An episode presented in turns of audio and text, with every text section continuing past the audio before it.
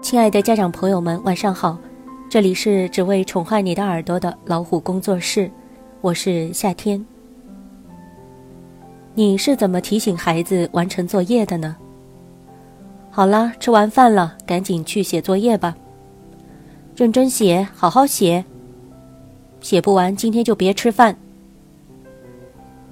也许这时候听话一点的孩子可能会自觉跑到书桌上认真完成作业。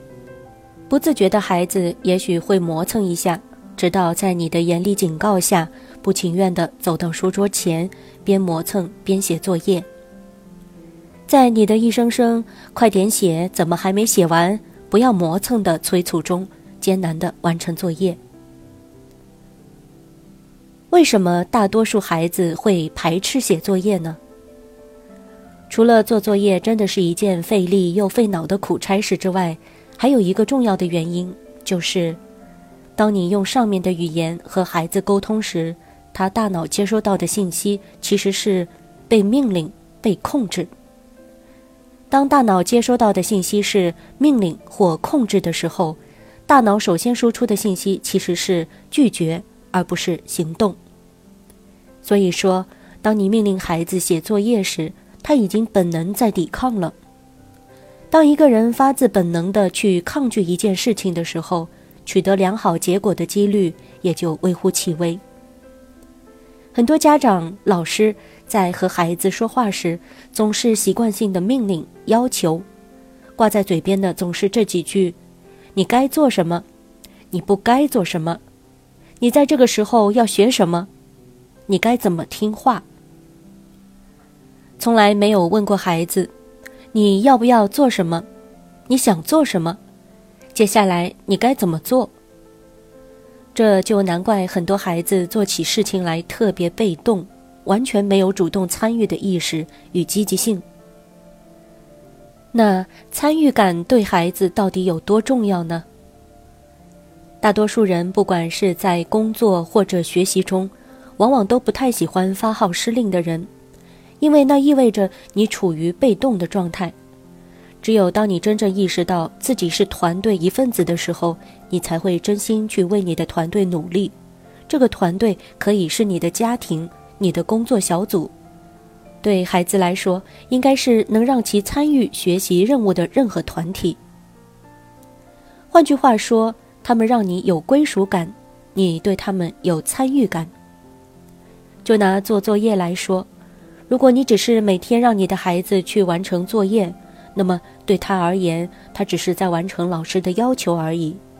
事实上，这个时候孩子往往呈现的是一种置身事外的态度。只有当他从心底认同自己是完成作业这项任务的一份子，并且是最重要的主体时，他的大脑才会输出积极主动的信号。换句话说，只有这样。他才会有意识去主动完成作业。那么，怎样做才能让孩子对作业有参与感呢？第一点，沟通时尽量把祈使句换成疑问句。吃完饭了，赶紧去写作业，换成我们现在吃完饭了，接下来该做什么呢？先去写语文，写完语文再写数学。换成，你想先写什么？快点写啊，别磨蹭，认真点。换成，写作业的时候要注意什么呢？这样做是为了让孩子由被动接受转换成主动思考。第二点，给予孩子充分思考以上问题的时间，并耐心的等待孩子的回答。将简单的一句话分成三五句来讲，这样转换说话方式，一开始你可能会觉得很累，可能会认为等待孩子自己回答比你直接告诉他答案要节省时间。但是对于孩子来说，经过自己思考从嘴巴里说出来的话，要比听到的话有用得多。结合自身来说，你要努力和我一定要努力，哪个更能激励你呢？对孩子来说亦是如此。第三点，和孩子共同制定学习计划。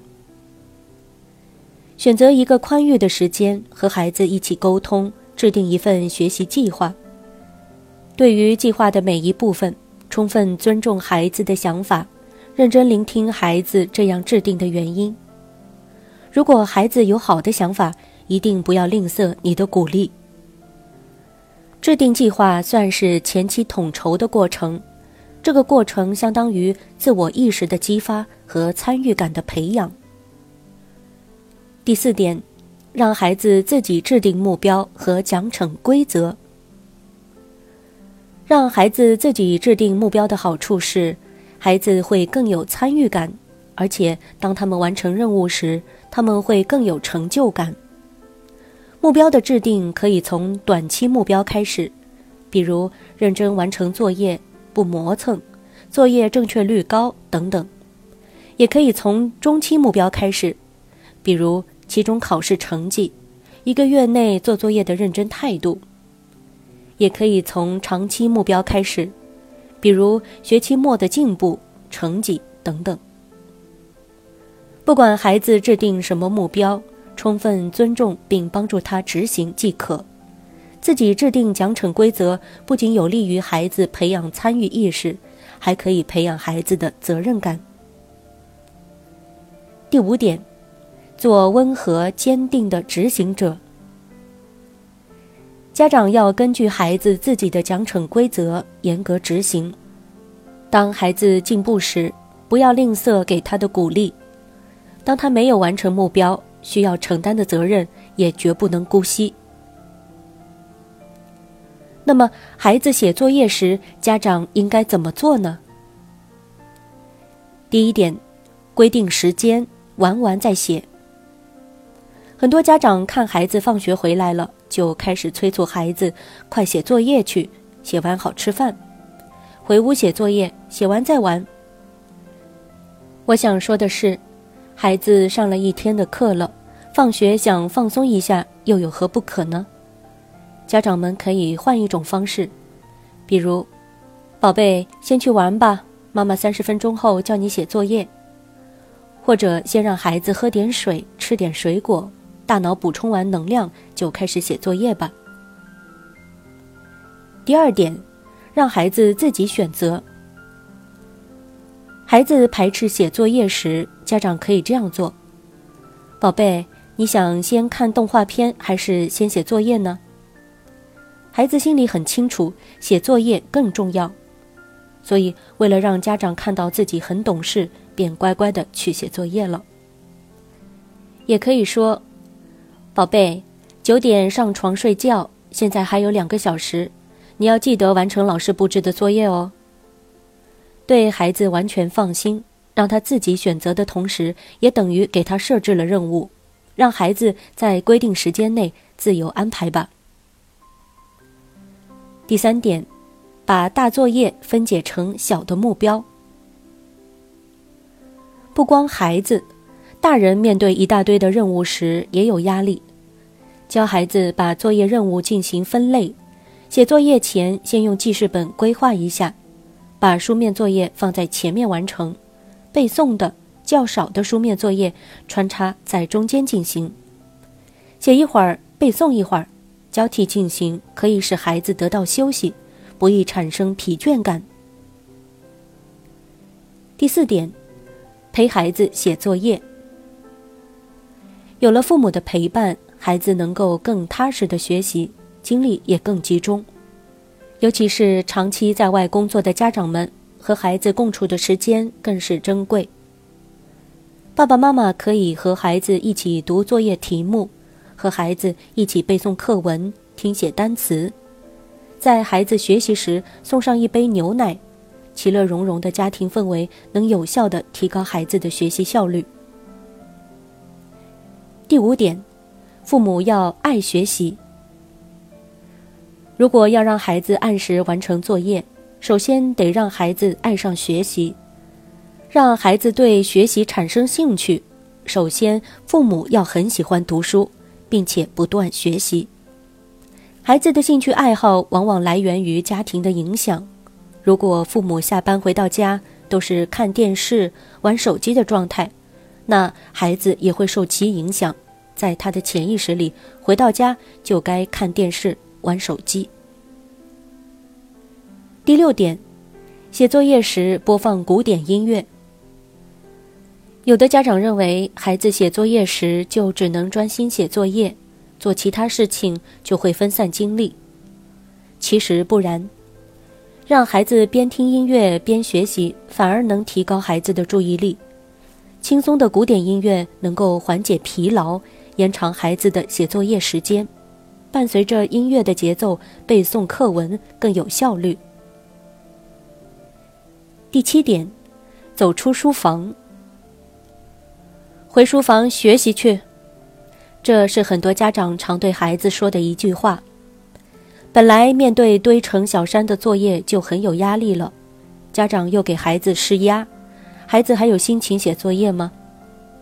家长可以尝试在阳台上摆放一张小桌子，在桌上放一盆绿植，让孩子走出书房。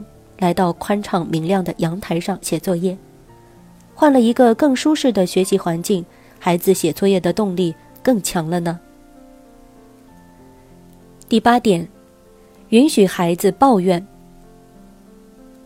现在的教育就是考考考，不多做几张试卷，怎么应对中考呢？